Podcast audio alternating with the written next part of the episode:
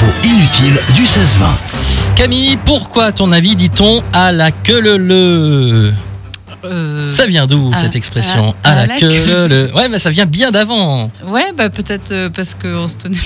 euh, On se tenait, on se tenait quoi? Non, mais tu vois, un truc avec les animaux, quoi, comme que euh, tout de suite. Alors, on est, on est sur de l'animal, effectivement, parce qu'à l'époque, on appelait un loup un le.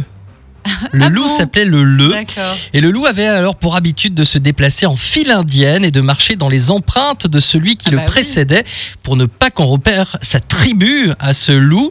Et donc auparavant, on avait donc coutume de dire à la queue du le, le, ah, le. bah voilà, donc c'est pas bête ce que je dis. Ah bah oui, c'est pas tout à fait bête, queue. exactement. À la queue du le, le, le. Et au fur et à mesure du temps, ben, on oublia certains mots pour donner l'expression à la queue le, le. La queue, le le. Voilà, Ah, ça bah vient voilà. du loup. Donc, Et ben euh, la, la prochaine euh, fête où tu feras la chenille ou euh, voilà, Ouais. bah, tu pourras faire le malin. voilà, je pourrais sortir ma science.